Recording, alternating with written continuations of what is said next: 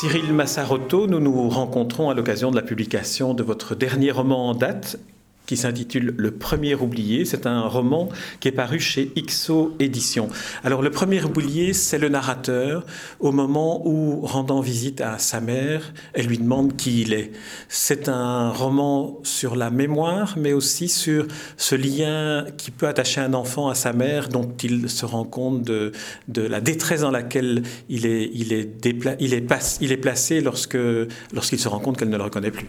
Oui, exactement. Euh, c'est un jeune homme qui se retrouve confronté non seulement à la maladie de sa mère, mais non seulement au fait qu'ayant euh, ayant euh, une petite sœur et un grand frère, il se rend compte que c'est lui que sa mère oublie en premier. Et ça, pour lui, c'est totalement incompréhensible. Non seulement parce qu'il s'occupe d'elle, mais parce qu'en plus, il est au milieu. Il se dit donc, c'est pas, pas comme ça que les souvenirs devraient marcher. Si, si la mémoire est grignotée, ça devrait pas se passer comme ça. Et pour lui, c'est à la fois une terrible tristesse et une terrible injustice d'être le premier oublié. Et euh, il va au, fil du livre chercher à comprendre pourquoi. Et puis surtout, euh, donner tout l'amour qu'il peut donner à sa mère, même si euh, au bout d'un moment, elle ne sait plus que c'est son fils qui lui donne tout cet amour. Alors, ce qui est euh, à la fois spectaculaire et qui, à mon avis, accentue l'émotion que l'on ressent en lisant votre livre, c'est le fait d'avoir opté pour deux narrateurs. Le premier narrateur est Thomas, ce, deuxième de la, de la famille des trois enfants, et l'autre narratrice, c'est Madeleine, c'est la maman, qui raconte de son point de vue ce que nous connaissons aussi du point de vue de Thomas. Exactement. Il y a Thomas le premier oublié, il y a aussi Madeleine l'oublieuse. C'est comme ça qu'elle se qualifie quand elle est diagnostiquée. Et euh, pour moi, c'était vraiment l'intérêt euh, majeur de ce roman, c'était qu'un chapitre sur deux, on se met dans la tête de cette femme. À partir du moment où elle est diagnostiquée, euh, elle est très jeune, elle a 60 ans. Et euh, donc où on vit, euh, je pense avec elle, cette révolte, ce sentiment d'injustice, la violence du diagnostic, et puis surtout qu'aujourd'hui, tout le monde sait ce qu'est Alzheimer. Donc si un jour à quiconque on dit vous avez Alzheimer, on sait ce qui va devenir de nous. On sait qu'on va oublier les gens qu'on aime, on sait qu'on va s'oublier soi-même, qu'on va être, comme elle dit, une coquille vide au bout d'un moment. Et donc c'est absolument terrible. Je voulais qu'on soit dans sa tête pour vivre d'abord cette révolte, ensuite euh, cet accablement euh, énorme, et puis euh, petit à petit, puisque le, roman se déroule sur huit ans, les moments où elle commence à se perdre, où la tristesse s'en va parce que elle sait plus vraiment qu'elle est malade, elle sait plus vraiment qui elle est, et, et puis le vrai basculement, c'est-à-dire la perte de la personnalité, elle retombe un peu en, enfance. Elle, euh, voilà, on vit tout ça avec elle euh, jusqu'à la fin. Euh, et, pour moi, c'était extrêmement important. Et le cœur du roman est là. On se met dans la tête de Madeleine. Alors il y a un, autre aspect dans la construction de votre roman qui, qui m'a à la fois intrigué, mais, mais qui, qui a aussi démontré l'efficacité qu'il avait dans, dans, dans l'engendrement de l'émotion. C'est le fait que si on alterne d'un narrateur à l'autre, ce n'est pas tout le temps aux mêmes époques que les narrations euh, se suivent. Et ce qui permet en même temps de créer une sorte de désordre chez le lecteur, mais en même temps de, de, de, de lui faire partager la détresse qu'il y a pour Madeleine à se rendre compte malgré tout qu'il y a quelque chose qui ne fonctionne pas dans sa relation, et à Thomas d'essayer de reconstituer le lien. C'est ça exactement. Je voulais... Euh, ça me paraissait pas très intéressant pour le lecteur, étant donné qu'il y avait euh, deux narrateurs, de raconter un événement X vu par l'un, et le chapitre d'après, le même événement vu par l'autre. Pour moi, c'était pas très intéressant. Et de décaler en deux temporalités, en fait, avec euh, trois ans d'écart, euh, les événements, euh, non seulement ça, ça, permettait de placer quelques petites choses qui peuvent paraître incompréhensibles quand elles sont vues par Thomas, mais les comprendre après, dans la tête de, de Madeleine, et puis aussi de, de, de, créer ce petit désordre qui, dans la tête du lecteur, c'est vrai qu'au départ, on se dit, mais où est-ce que j'en suis euh, Comment Madeleine, à ce moment-là, euh, elle est comme ça, et juste après, elle, elle, est, beaucoup plus atteinte. Et euh, même si je pense que le roman est très, est très lisible, mais c'était... Il l'est, je vous le confirme. Merci, mais c'était important pour moi de, voilà, de créer ce, cette, ce petit élément qui déstabilise pour mettre un peu dans la psychologie des personnages qui, dont la vie est, alors, plus que déstabilisée, mais voilà, ça m'intéressait de ce, ce petit soupçon de de déséquilibre. En plus, c'est très efficace parce que j'ai eu le sentiment, lorsque j'ai lu le livre, que cela obligeait à une attention plus prononcée parce que on doit repérer, tiens, quand Thomas dit ceci, à quel moment est-il Et, c'est là où on se rend compte des huit années dont vous avez parlé, qui se déroulent entre le diagnostic de la maladie et, la fin. Oui, c'est ça. C'est euh, ce, décalage, il est, il est, il est capital. Euh, Thomas, au départ, les premières lignes euh, du livre, c'est euh, Bonjour maman. Et elle lui répond Mais qui êtes-vous? Et le chapitre s'arrête là. En fait, en deux lignes, tout est dit. Voilà, tout est dit. Et tout de suite, on passe à, un chapitre sur, où c'est Madeleine qui parle et où elle explique qu'elle est au supermarché, qu'elle a acheté le sirop d'érable comme même ses enfants, qu'elle sort du supermarché et qu'elle cherche sa voiture. Donc on comprend bien qu'on n'est pas au même moment. Et euh, elle cherche sa voiture et euh, elle la trouve pas. Ça, ça nous arrive à tous. Je pense que ça nous est arrivé à tous. On se dit, ça va revenir dans une minute. Je vais marcher un petit peu de ce côté, de celui-là. Et puis elle marche un peu, deux, trois minutes passent. Et elle se rend compte que non seulement elle ne sait plus où est sa voiture, mais elle ne sait plus quelle est sa voiture, quel est le modèle, quelle est la couleur. Et là, je crois que c'est vraiment à ce moment-là, parce qu'on se ment toujours. Hein. On, on, le voit dans le livre, tout le monde se ment. Qu'elle se rend compte qu'elle peut plus vraiment se mentir il y a quelque chose qui va plus et donc elle appelle Thomas à la rescousse. Et, euh, voilà, le roman va se dérouler comme ça, c'est-à-dire que ce, décalage temporel permet de, passer aussi d'une émotion à l'autre. Euh, parce que sinon on aurait commencé sur un roman relativement euh, léger et joyeux pour aller toujours dans le plus dur. Là je pense qu'en étant dans le décalage, ça permet aussi d'alterner les émotions tous les états par lesquels ils peuvent passer. On peut peut-être ajouter dans, la description de ce premier chapitre, donc on n'enlève rien au, plaisir du lecteur de découvrir, la première personne que Madeleine appelle n'est pas Thomas. C'est vrai. C'est euh, quand elle ne trouve pas euh, sa, voiture. elle, euh, elle a une petite panique, elle attrape son portable au fond de son sac, et puis elle se dit, bah, il faut que j'appelle mon mari Max parce que il va, m'aider. Quand, quand je l'ai au téléphone, je me sens mieux tout de suite. Quand j'entends sa voix, ça me calme. Et puis donc, elle, fouille son répertoire, elle descend jusqu'à M. Et puis elle passe euh, devant le M, elle voit pas Max. Alors elle se dit, mais c'est pas possible, j'ai oublié le prénom de mon mari. D'en arriver là, c'est incroyable. Donc elle appelle Thomas. Et quand Thomas vient, elle lui dit, tu sais, non seulement j'ai oublié la voiture, mais en plus, euh, j'ai oublié le prénom de, de mon mari. Et Thomas lui dit, mais tu sais, euh, papa est mort l'année dernière. Et donc voilà, c'est là où on, est, on rentre de plein pied dans la, réalité de, cette maladie. Et, là, je, crois que, je pense qu'on rentre aussi de plein pied dans le roman à ce moment-là. Et alors, dans, le roman, on entre de plein pied, mais on entre aussi de plein pied dans, dans, une sorte de découverte progressive. Au fur et à mesure où la mémoire de Madeleine se perd, où le chagrin de Thomas s'accentue, le lecteur entre de plus en plus dans la conscience de ce que c'est que cette maladie d'Alzheimer. Exactement. Euh, je, c'est c'est une maladie dont bizarrement, je, me rends compte euh, depuis les quelques jours que ce livre est sorti et depuis quelques semaines avant que j'en parle autour de moi, que malgré tout, et même si euh, nous approchons de la journée mondiale Alzheimer, on n'en parle pas beaucoup. On, croit en parler, mais on n'en parle pas. C'est-à-dire que quand les gens moi, me disaient alors, ton livre sort dans un mois, dans deux mois, de quoi il parle? Je disais, ben, il parle d'Alzheimer. Ils me disaient, ah, mais tu sais, ben, moi, bon, ben, ma grand-mère, ou moi, mon oncle, ou moi, ma mère, des gens que je connaissais. Mais jamais ils ne m'en avaient parlé. Donc c'est quand même étonnant, parce que c'est comme si c'était une maladie honteuse. Et en fait, en y réfléchissant, c'est pas une maladie honteuse. C'est une maladie qui fait tellement mal, qui fait tellement mal non seulement malade, mais aussi à son entourage, que euh, je crois que tout le monde a tellement peur que les, gens qu'ils aiment euh, la contractent ou, soi-même de l'attraper, se dire, bon, moi ça peut m'arriver, je peux oublier mes enfants, je peux oublier les personnes que j'aime le plus. Est-ce qu'il y a plus terrible que ça finalement? Je... Il peut y avoir plus terrible en souffrance physique, évidemment. Il y a des maladies qui physiquement sont bien plus terribles. Mais, euh, mais psychologiquement, là, je crois que c'est la plus dure. Hein. Et. Euh, ce qui est terrible aussi, je ne dois pas vous interrompre, ce qui est terrible aussi dans, dans la description que vous faites de, de la progression de la maladie, c'est le fait qu'il y a régulièrement des bribes de conscience, des pertes de mémoire qui, qui, qui remontent à la surface. Oui, c'est une maladie euh, dans le, le, qui va par flot en fait il y a des, des, choses qu'on oublie et des choses dont on se rappelle. Il y a des, euh, par exemple, Thomas est, catastrophé du fait que euh, lui, sa mère, du jour où elle l'a oublié, elle ne, elle ne s'en rappellera plus.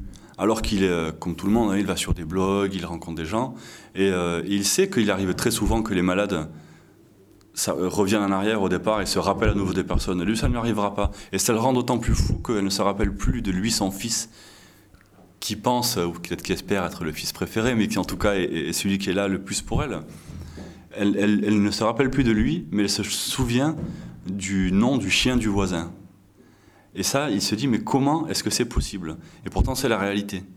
Euh, et, c'est assez drôle, puisque hier, une personne que j'ai rencontrée euh, au Salon du Livre euh, de Nancy, m'a dit, euh, donc ne connaissait pas le livre, et m'a dit que sa, mère avait oublié le nom de ses petits-enfants, mais se rappelait parfaitement de son chien et lui fêtait son anniversaire. Donc ça, ça m'a, voilà, c'est beaucoup de choses que je retrouve dans mon livre et c'est, alors on peut en sourire. J'essaie aussi de faire sourire quand on lit ce livre parce que je veux pas plomber le lecteur. j'essaie de faire, le sujet est assez lourd pour pas en rajouter des tonnes de pathos, mais euh, mais c'est quand même un rire un peu, un peu triste. Oui, on n'est jamais dans le pathos. Hein. On, est, on est toujours dans, dans l'émotion avec ce que ça. On passe du, du, rire aux larmes aussi facilement que, que Thomas, aussi facilement que Madeleine, aussi facilement à un moment donné aussi que le frère aîné et la sœur cadette, qui eux ne sont pas oubliés par la mère. Non, eux ne sont pas oubliés par la mère, euh, ou du moins euh, pas avant très longtemps. Et ça fait partie des douleurs supplémentaires que, que, ressent Thomas, puisque pourquoi lui? Voilà, ça c'est une question qui l'obsède, mais qui, qui moi m'aurait obsédé. Pourquoi moi? Pourquoi est-ce qu'on m'oublie moi en premier? Est-ce que, est-ce qu'elle m'aimait moins?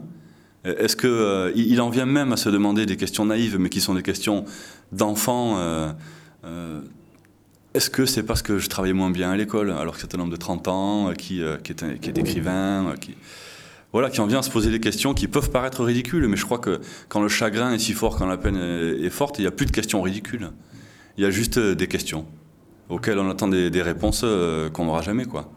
Et c'est là où on entre dans, la, dans l'autre dimension de votre roman, qui est une, une sorte d'analyse, une sorte d'approche, de questionnement sur, sur l'amour filial, en particulier l'amour d'un, d'un jeune homme pour sa mère. Oui, parce que le, le, roman, finalement, c'est quand même ça, c'est le roman de, de l'amour d'un, d'un, homme pour sa mère. C'est un roman d'amour filial, euh, puisqu'il va tout il va tout lui donner, il va lui donner tout ce qu'il peut, tout l'amour qu'il peut, même quand, euh, quand euh, il sait qu'il est oublié, il pourrait s'accorder euh, des journées où il va pas s'occuper d'elle et se faire remplacer par quelqu'un. Mais non, il reste auprès d'elle. et pour rester auprès d'elle et pour être accepté, ça ne le dérange pas de se faire passer pour l'infirmier, pour le petit infirmier. Elle l'appelle le petit infirmier. c'est terrible pour un fils qui a toujours eu le le reflet d'une mère aimante, de tout d'un coup de devenir le petit infirmier. Mais c'est pas grave. Il est au moins, en étant le petit infirmier, il est à côté d'elle, il peut toujours l'aimer. Et il peut toujours espérer qu'elle le reconnaisse quand même un jour. Et dans, dans cette euh, perte d'identité de Thomas, ce qui est aussi vertigineux, c'est quand vous racontez cette perte d'identité du point de vue de Madeleine, de la mère, qui dit Tiens, ce jeune homme, vraiment, c'est un infirmier, mais je ne crois pas qu'il soit vraiment infirmier. Donc elle, on, sent, on sent bien à vous lire quand on lit le point de vue de Madeleine, qu'il il, n'y a plus d'accès à la conscience. Non, elle est, euh, perdue dans, ce, monde étrange où, sont les malades d'Alzheimer. Euh, à un moment, Madeleine, euh, au départ, quand elle est consciente qu'elle sait ce qui va lui arriver, elle se dit j'ai l'impression que ma conscience, que, je vais devenir un Bernard l'ermite, c'est-à-dire que l'animal va, quitter la coquille et va partir, mais petit à petit. Euh, et, c'est ça qui se passe. Euh, elle est encore un peu là dans son corps, mais il y a énormément d'elle qui est, ailleurs, elle ne sait pas où. Euh, elle espère que, que cet ailleurs existe, mais peut-être qu'il n'y en a pas. Et donc, voilà, on bascule, j'espère qu'on bascule avec elle dans, cet inconnu, dans ce. Qui des fois est un espèce de, de, ravin vertigineux, et d'autres fois, elle vit de bons moments aussi avec les pigeons. Elle se découvre une passion pour les pigeons. Elle les trouve formidables. Elle est heureuse avec eux, euh, mais, mais malheureuse avec les gens. Euh, il a, euh, elle, elle s'imagine des choses que qu'il y a des gens qui viennent la nuit voler son, ses chéquiers. Alors elle va à la banque et puis au bout de dix fois, on lui dit que non, on n'a pas pu lui voler dix fois son chéquier. Alors elle se dit donc c'est que le banquier est contre moi. Et voilà, elle rentre dans une réalité parallèle qui est parfois quand même ancrée dans la réalité et d'autres fois totalement déconnectée. Et, et ça, je, je, crois que c'est le, le, réel de, de, ce que vit un malade. c'est un autre monde qui des fois hop, réatterrit un peu sur le nôtre. Il y a d'autres aspects que vous évoquez, c'est le, ressurgissement de certains souvenirs qui sont restés enfouis et qui peuvent engendrer une violence extraordinaire comme celle que Madeleine manifeste à l'égard de sa fille en la prenant pour quelqu'un d'autre. Oui, exactement. Il y a, la violence fait partie intégrante. Alors, ce n'est pas systématique, puisque les, professionnels que j'ai rencontrés m'ont souvent dit il y a autant d'Alzheimer que de malades d'Alzheimer. Donc, euh, tous les symptômes ne sont pas les mêmes, mais quand même, il y a énormément de violence euh, à un certain stade de la maladie. Et euh, ça, c'est ce qui est le plus dur à, vivre pour, les familles, c'est ce passage-là de la personne aimée, aimante, à la personne violente. Et là, ça se passe comme ça dans le livre. La fille euh, qui a toujours été la fille modèle en plus. Euh, c'est ça qui est terrible, c'est qu'elle a toujours tout bien fait, elle a toujours, euh, toujours été là. Et elle arrive, elle, rend visite à sa mère, elle, est restée le, week-end avec Thomas et sa mère. Et puis elle vient pour l'embrasser, pour lui dire au revoir. Et là, la violence apparaît, elle se prend une immense claque et des insultes terribles. Et, et là, c'est l'intérêt aussi dans l'écriture, dans la temporalité. quand on vit cette scène vue par Thomas, on ne sait pas encore pourquoi la mère a fait ça. On le comprendra plus tard quand on est dans la tête de Madeleine. Euh, mais euh, bon, on peut le dire puisque ce n'est pas un, roman à suspense, c'est un roman à émotion comme vous l'avez dit. Euh, la mère imagine que, cette que en fait, le petit infirmier, elle le confond avec son mari et, elle prend sa fille pour une femme avec qui son mari avait fauté 30 ans auparavant, une seule fois, l'ancienne secrétaire. Et donc voilà, le passé et le présent se mélangent. Et, la fureur qui n'était pas sortie à l'époque, elle ressort. Mais malheureusement, comme c'est le cas de la maladie, elle ressort sur les gens qu'on aime le plus. Et la gifle que, reçoit et les insultes que reçoit euh, la fille, euh, c'est pas très fort, ça fait pas très mal. Mais euh, dans le cœur, c'est terrible. C'est une, elle a vraiment le cœur qui se brise à ce moment-là. Et puis, des mots si orduriers de la part dans la bouche de bah, de la mère tant aimée, et puis pour qui euh, on, a toujours voulu être la fille parfaite, c'est terrible. C'est à ce moment-là aussi qu'elle se rend compte de ce qu'a souffert Thomas, qui trois ou quatre ans avant avait été, ou six ans avant, je ne sais plus à quel moment se situe la gifle, a été le premier à être confronté à la non-reconnaissance par sa mère. Exactement, c'est là où la fratrie se ressoude complètement, et c'est là où le, frère et la sœur se rendent compte de ce qu'a enduré euh, Thomas euh, tout ce temps-là. Euh, et, c'est vrai qu'il a, vécu en fait euh, dans une sorte d'héroïsme amoureux euh, pour sa mère, une souffrance que, que personne ne, pouvait imaginer.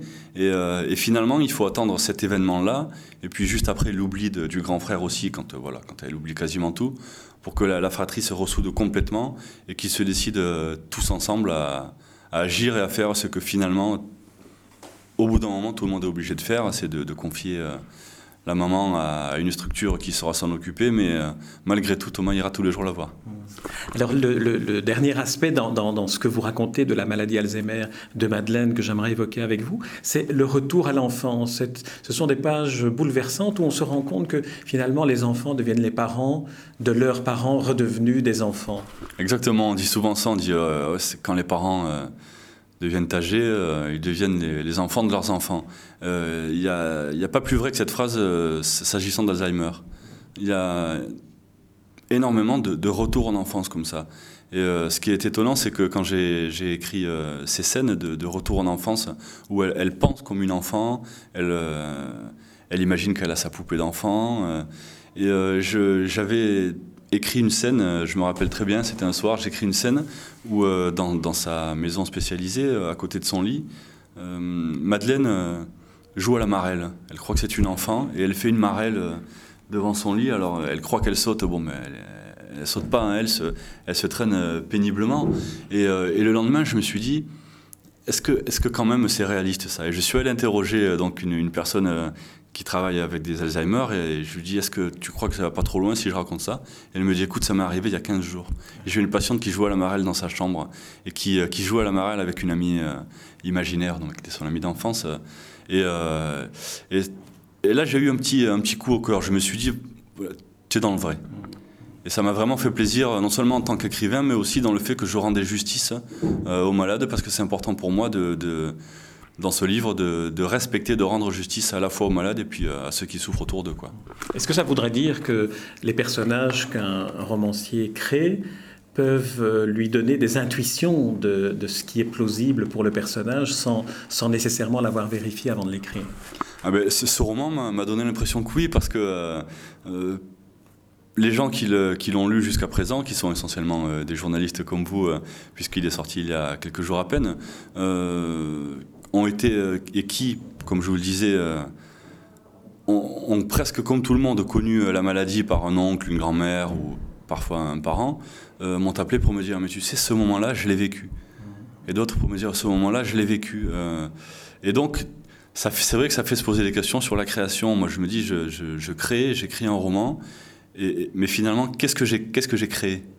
Est-ce que je n'ai pas juste récupéré des, bouts d'imagination, des bouts de douleur, des, choses comme ça qu'on peut ressentir chez les gens et pour faire une, une, réalité à moi sur papier, mais c'est vraiment très, très impressionnant.